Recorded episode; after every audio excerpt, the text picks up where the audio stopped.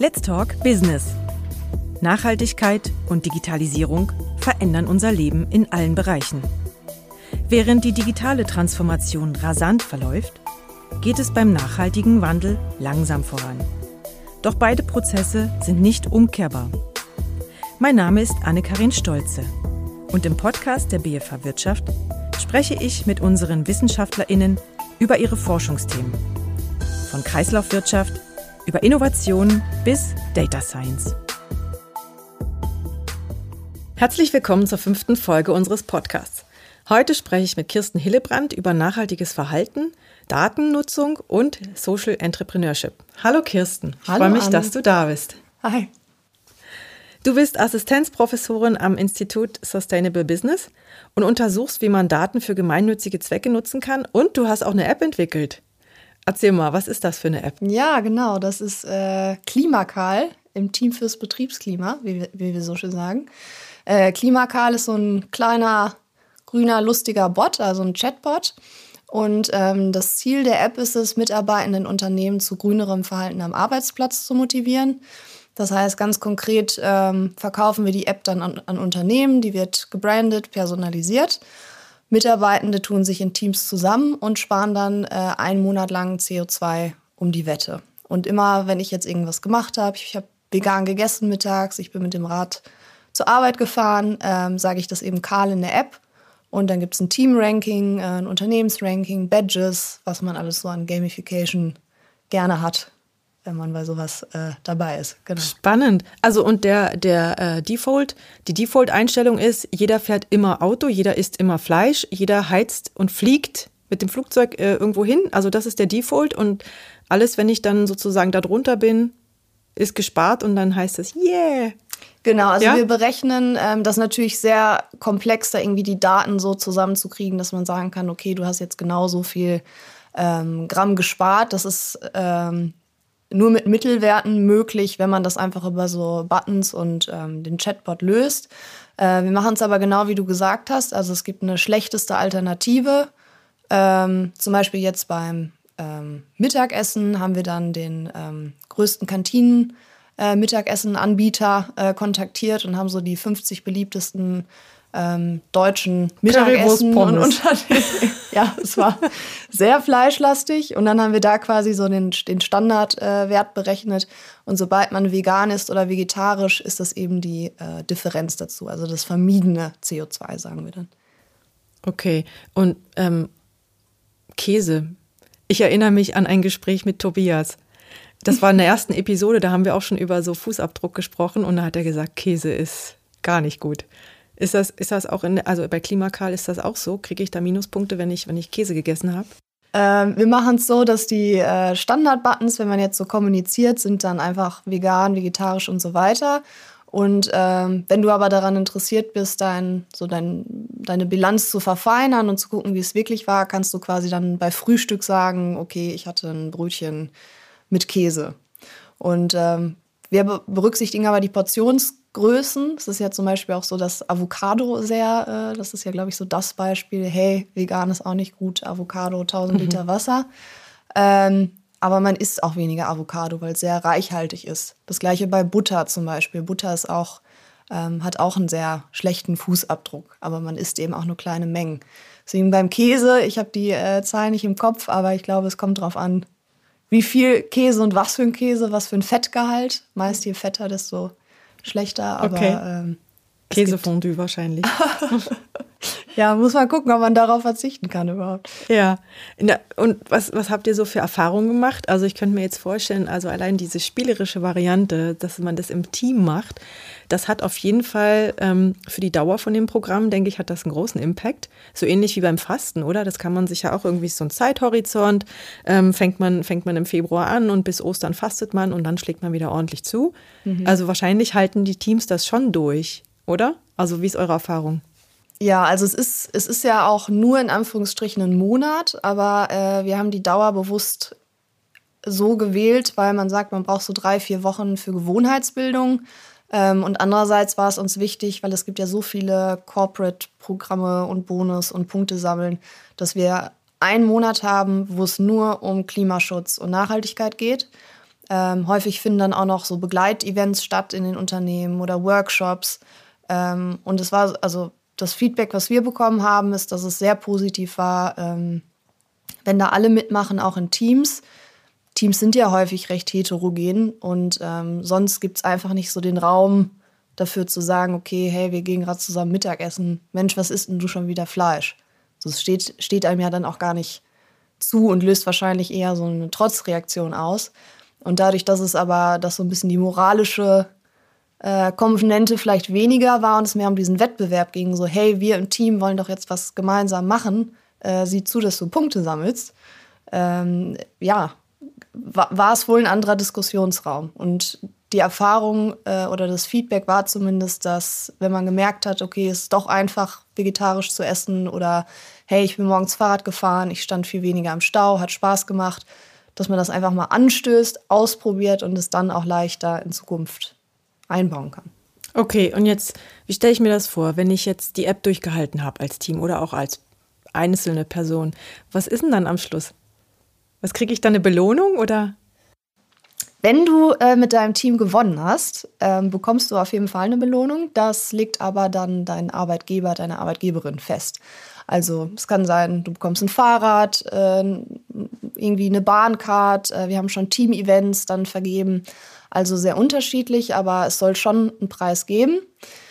Der ist natürlich äh, so ein bisschen ein schmaler Grad. Man sagt ja auch, je höher so die extrinsische Belohnung, desto mehr wird die intrinsische untergraben. Also dass ich es weniger dann ähm, für mich oder für die Umwelt mache als für diesen Preis. Ähm, deswegen haben wir das so gelöst, dass wir allen Teams die Möglichkeit geben, äh, Team-Challenges noch zu knacken. Das heißt, selbst wenn ich mit meinem Team jetzt auf Platz 15 bin und eh nicht mehr gewinne, lohnt es sich dabei zu bleiben, weil ich als ähm, Team kann äh, Spenden freischalten. Also wenn wir, wenn wir jetzt in einem Team sind, wir zwei, und wir schaffen es, die 500 Punkte zu knacken in der Kategorie Ernährung, äh, würde die BFH dann ähm, 100 Franken zum Beispiel spenden. Okay. Genau. Und ähm, wie nachhaltig ist denn auch die App, wenn das Programm vorbei ist? Also wenn die, ähm, wenn der eine Monat vorbei ist, hat sich dann, so ist irgendwie ein Schalter umgelegt? Gibt es dann, gibt's dann Teams, die sagen, Mensch, jetzt das, ich habe das Fleisch gar nicht so vermisst? Oder ähm, mit dem Fahrrad fand ich so toll, ich fühle mich viel besser, ich ziehe das jetzt einfach weiter durch? Da haben wir leider wenig Daten zu bisher. Das ist auch was, äh, was uns umtreibt. Also das würden wir gern messen, irgendwie nochmal mit Umfragen oder irgendwie, dass wir nochmal in die Betriebe gehen.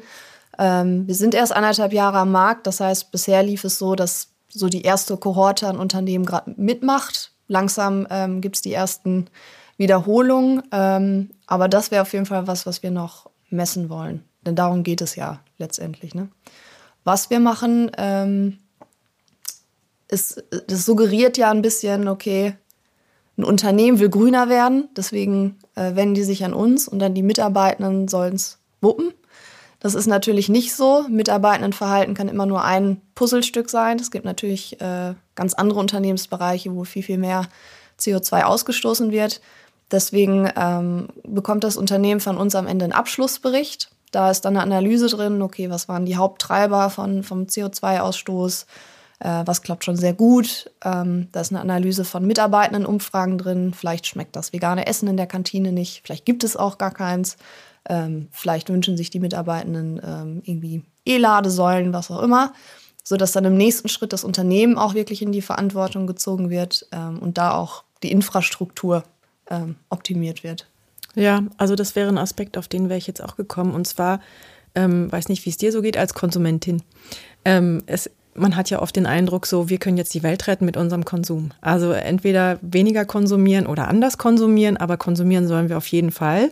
Ähm, anscheinend ja irgendwie ein nachhaltiges Konsumieren möglich zu sein. Okay, das finde ich ja an sich gut und ich möchte das ja auch machen und ich mache das auch.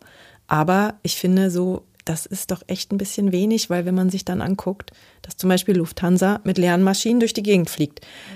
Also wie kann man dann diese Verantwortung von den Einzelnen, wie kann man die denn mehr zu den Unternehmen bringen? Wie könnt, wie kann man die sozusagen auch ein bisschen mehr in die Pflicht nehmen? Einerseits klar mit diesen Berichten, aber auch, ähm, ich könnte jetzt mir vorstellen, dass Unternehmen, die sowieso schon nachhaltig denken oder sich, sich dafür interessieren, dass die dann auf Klimakal kommen Vielleicht müssten auch noch andere Unternehmen erreicht werden, also dass das wie einen Startschuss gibt oder ja, mhm. als Motivation auch für die Unternehmen, nicht nur für die Einzelnen. Wie siehst du das?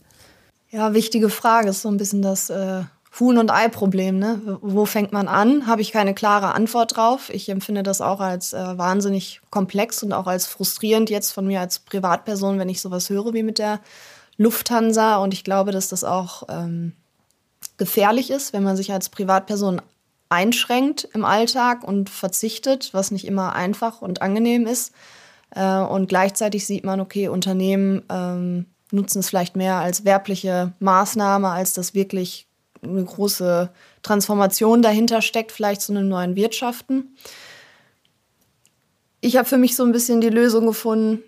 Gut, wir haben Klimakal, da leisten wir sicherlich auch einen Beitrag, aber ich versuche mich selbst so zu verhalten, wie ich es mir wünschen würde und wie ich gleichzeitig mein Leben noch ähm, gut lebenswert finde weil ich bin kein Unternehmen, ich bin nicht in der Politik, so das ist jetzt meine Rolle in der Zivilgesellschaft und deswegen versuche ich da so gut es geht meine Rolle auszufüllen und das gleiche ähm, die gleiche Verantwortung sehe ich für Unternehmen. Aber ich finde es schwierig, wie macht man es? Also es ist eine Frage Angebot und Nachfrage. Wir sehen ja, es passiert schon ganz viel. Trotzdem ist das Konsumverhalten, also wenn man sich Statistiken anschaut und Studien, ist es ja immer noch so, dass alle sagen, okay, oder hohe Prozentzahlen sagen, ja, ich würde mehr Geld für Öko ausgeben, wenn ich wüsste, dass die Tiere nicht leiden, dann würde ich und so weiter. Aber das ist eben diese klassische ähm, Einstellungsverhaltenslücke, wie man so schön sagt. Denn mhm. wenn es, wenn wir heute schauen, okay, brauche ich die neue Hose oder brauche ich ähm, den Flug oder was auch immer, ist ja auch menschlich, äh, knickt man doch hier und da mal ein. Ja, das kann ich nachvollziehen ist ja auch okay und nicht jeder hat ja auch den Luxus, äh, sich ausschließlich mit Nachhaltigkeit zu befassen. Das muss man ja auch sagen. Ja. Ne? ja. Also du hast ja noch zwei andere Forschungsthemen, da würde ich jetzt gerne mal überleiten. Und zwar, also weshalb wir überhaupt ja nachhaltiges Verhalten etablieren wollen, ist ja der Klimawandel, der schon im Gange ist. Das ist ja eine, eine Krise, die noch auf uns zukommt, die jetzt in den Anfangs, im Anfangsstadium ist. Ähm, bei Krisen ist es ja oft so, dass Lösungen aus der Zivilgesellschaft heraus passieren. Denken wir mal an den Beginn der Pandemie, als wirklich so an Hackathons Lösungen entwickelt wurden, wie man, wie man irgendwie diese Corona-App, die Corona-Warn-App entwickeln könnte.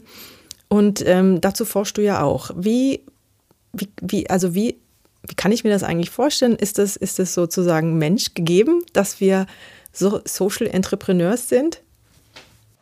Das wäre natürlich ein guter Slogan. In uns allen steckt äh, eine Social Entrepreneurin. Mm, also erstmal finde ich es find toll, wenn man sieht, dass aus der Zivilgesellschaft Lösungen entstehen können. Also du hast die Pandemie angesprochen, ähm, wo es damals, zumindest in Deutschland, als es um die Tracking äh, Apps ging und um die Entwicklung, sind ganz, ganz viele Lösungen bottom-up aus der Zivilgesellschaft entstanden, ähm, wo Leute gesagt haben, hey, da muss ich was machen, ich will helfen und wo es ein Problembewusstsein gab. Das gleiche äh, ja, sieht, man, sieht man heute, wenn es darum geht, Spenden zu organisieren, wo einfach eine Bereitschaft ist, sich einzubringen. Und ich glaube, die ist das Allerwichtigste, also Problembewusstsein und Bereitschaft, was zu tun und ähm, aktiv zu werden. Deswegen würde ich schon sagen, in uns allen stecken äh, Social Entrepreneurs. Wir haben vielleicht noch nicht alle so unser Problem gefunden, was wir dann mit Leidenschaft ähm, lösen können. Mhm.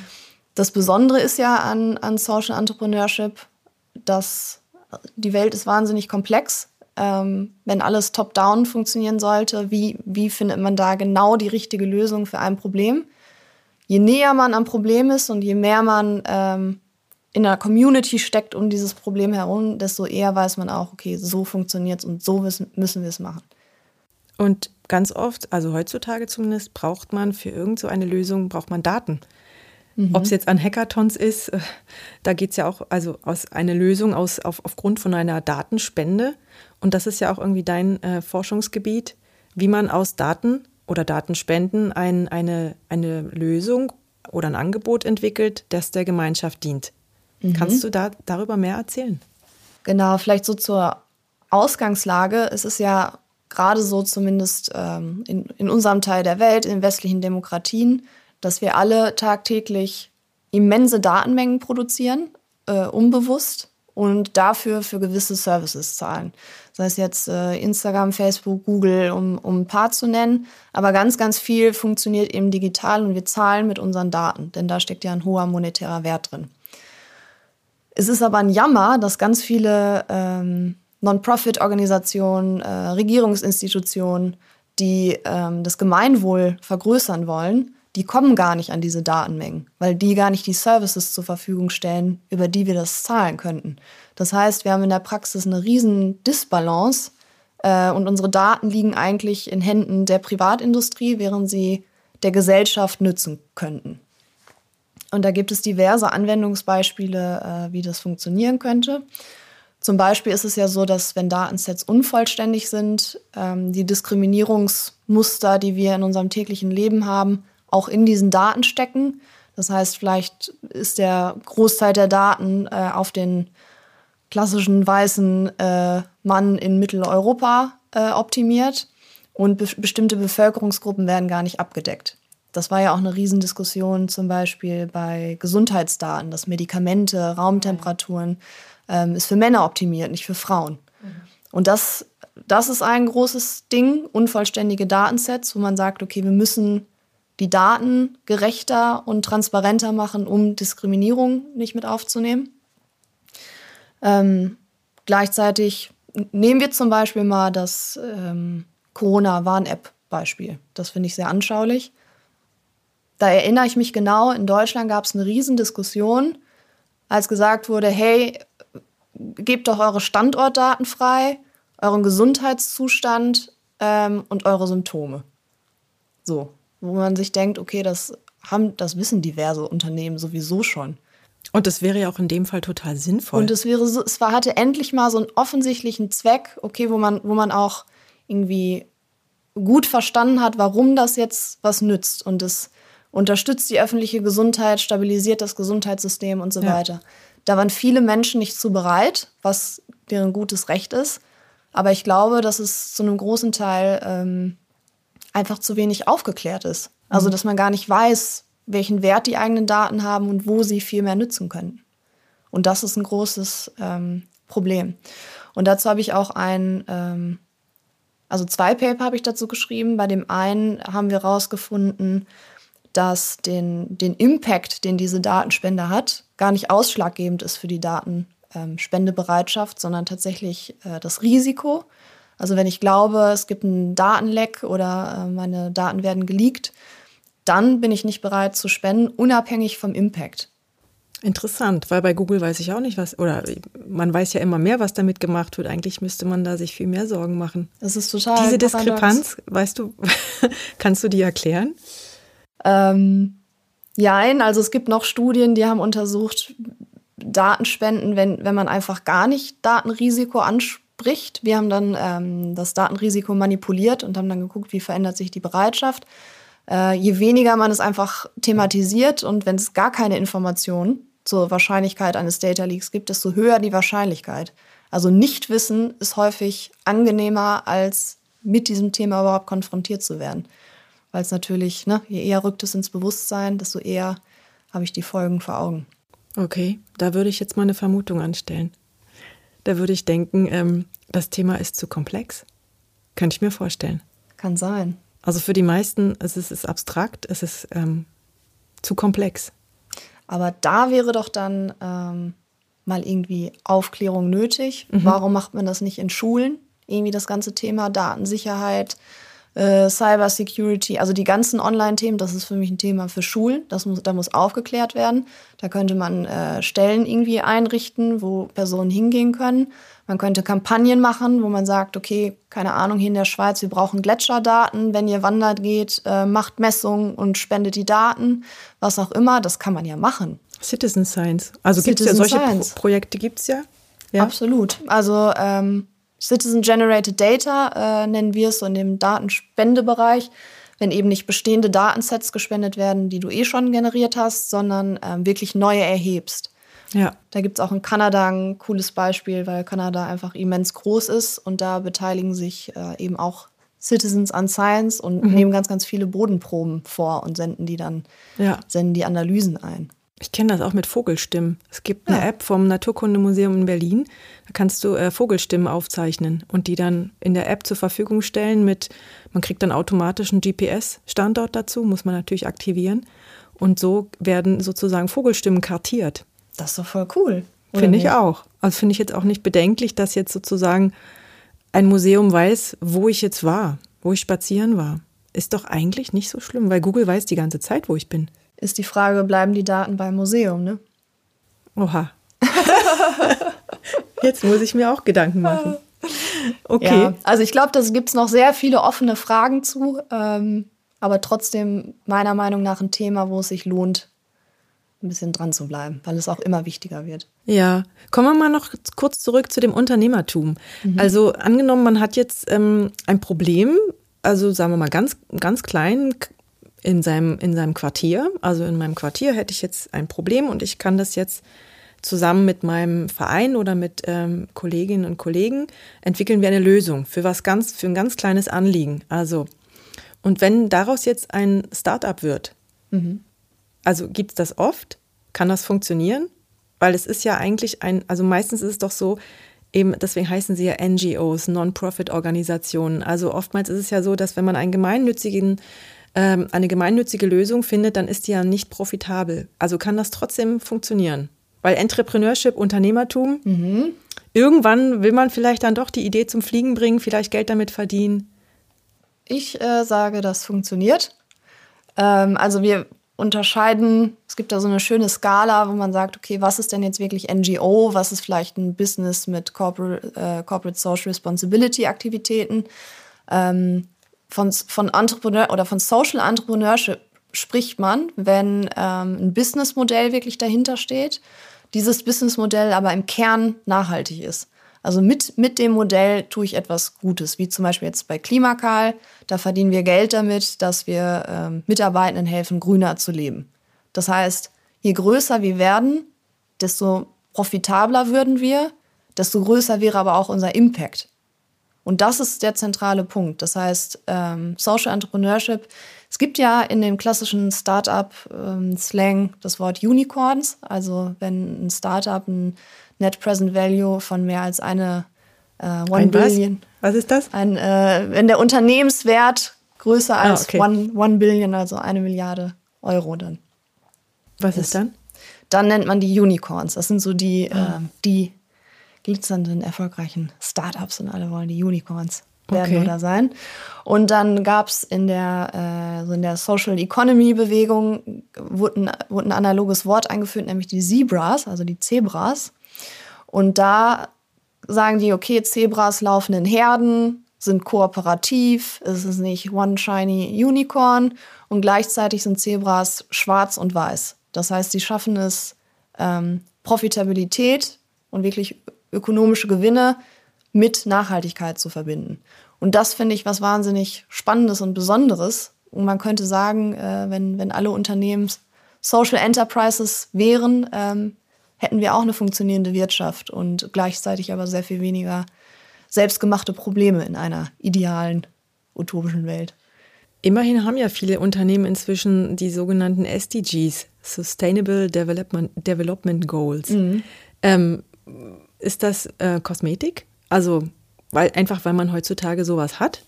Oder steckt da dann mehr dahinter? Was ist so deine, deine Erfahrung? Ja, gute Frage. Ähm, beides. Also ich glaube, wir sehen allgemein gerade so einen gewissen Aufbruch, wo aber viele Unternehmen noch in den Anfängen stecken, wo es, glaube ich, auch häufig ähm, Personalmangel in dem Sinne gibt, dass wenig Leute dann wirklich auf die Themen gesetzt werden, die das studiert haben und die sich wirklich damit auskennen. Woher kommt, sollen die jetzt auch auf einmal alle kommen? Also da ist ja gut, dass wir an der BFA äh, da auch entsprechend was machen. Deswegen steckt, glaube ich, in, hinter ganz, ganz vielen Unternehmen schon ein gewisses Greenwashing, maße ich mir jetzt an zu sagen, weil es einfach gut ankommt, weil es werblich ist, weil KonsumentInnen da derzeit drauf achten. Ich weiß nicht so richtig, wie man damit umgehen soll, denn es ist ja gut, wenn sie anfangen. Also ich glaube, das Wichtigste ist Transparenz. Das muss man unbedingt von Unternehmen erwarten und einfordern. Und ich finde es äh, moralisch sehr viel vertretbarer, wenn ein Unternehmen noch nicht so viel macht, aber irgendwie transparent zeigt, was es tut, was es vorhat zu tun und irgendwie einen Plan darlegen kann, als ein Unternehmen, wo im Bericht alles schön und grün und was weiß ich ist.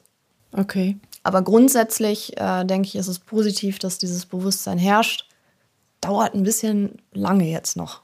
Und aber es ist ja schon so auch, oder das würdest, erwartest du wahrscheinlich auch, wenn jetzt alle anfangen, Wettbewerb, dass dann irgendwann wirklich das dazugehört, dass jedes Unternehmen SDGs hat. Mhm. Okay. Ja, ich glaube, so unterschiedlich wie die Menschen sind, so äh, es gibt ja auch wirklich sehr diverse Unternehmenskulturen. Man sieht ja immer mehr, dass äh, junge Menschen dann nicht mehr, wie es wirkt ja fast so ein bisschen aus der Zeit gefallen, wenn man irgendwie auf einen guten Dienstwagen und Hauptsache viel Gehalt und mal freitags ein Casual Friday. Also das ist ja das irgendwie in den 2000ern war das noch cool. Heutzutage, glaube ich, achten viele junge Menschen einfach auf was anderes, auch wenn sie sich ihren Arbeitgeber, ihre Arbeitgeberin aussuchen. Deswegen, glaube ich, herrscht auch da so im War for Talents, wie man so schön sagt, ein gewisser Druck unter den Unternehmen, dass sie sich einfach authentisch positionieren müssen. Ja. Nichtsdestotrotz ne, gibt, gibt, gibt für jedes Grüppchen aber auch die KonsumentInnen werden das ja weiter, also man gucken jetzt viel kritischer auf Unternehmen und erwarten das einfach, dass Unternehmen sich engagieren. Ja, teils, teils. Ich finde trotzdem, bei KonsumentInnen fehlt dann im Alltag die Geduld, die Zeit, dann wirklich zu hinterfragen, okay, ist das Unternehmen jetzt grün oder habe ich jetzt es gekauft, weil es drauf stand und fühle mich damit gut? Check, heute grün verhalten, äh, ohne es zu hinterfragen. Wie natürlich auch bei jedem einzelnen Produkt, das wir täglich konsumieren. Aber auch da vielleicht eine gewisse Ehrlichkeit.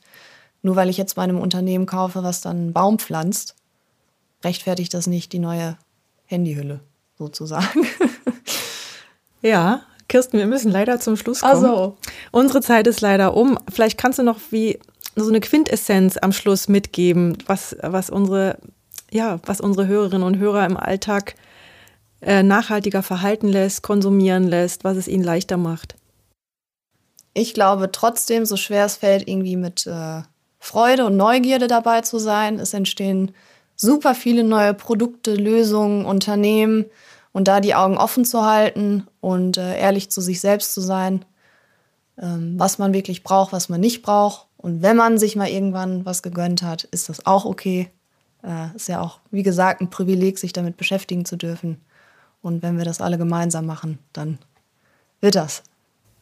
Kirsten, vielen Dank für das super Gespräch. Ich bin jetzt richtig motiviert. Ich mache voll weiter und ich werde die Augen offen halten.